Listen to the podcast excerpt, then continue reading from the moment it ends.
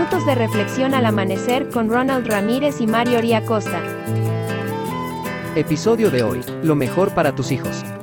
Bendito eres tú, Señor, Dios nuestro, Rey del universo, que deseas lo mejor para tus hijos.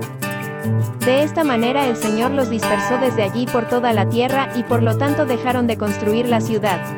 Por eso a la ciudad se le llamó Babel, porque fue allí donde el Señor confundió el idioma de toda la gente de la tierra y de donde los dispersó por todo el mundo. Génesis capítulo 11, versículo 8.9 Nueva versión internacional.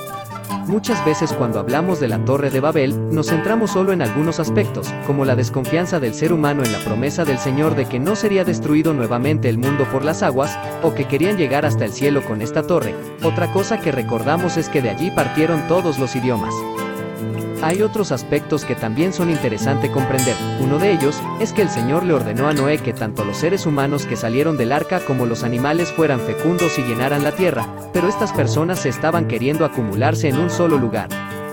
Querían construir una ciudad con una torre que llegara al cielo, así serían famosos y evitarían ser dispersados por toda la tierra, con ello, estaban rebelándose contra Dios y haciendo su propia voluntad.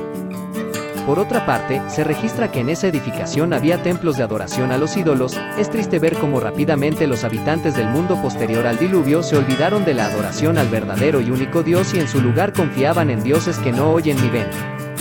Cuán importante es seguir la guía que el Señor ha dejado en su palabra para que nos vaya bien en esta tierra y obremos de acuerdo a su voluntad. No olvidemos las grandes y pequeñas cosas que el Señor ha hecho y sigue haciendo en nuestro favor. Que el Eterno te bendiga y te preserve, que el Eterno ilumine su rostro hacia ti y te otorgue gracia, que el Eterno eleve su rostro hacia ti y ponga paz en ti.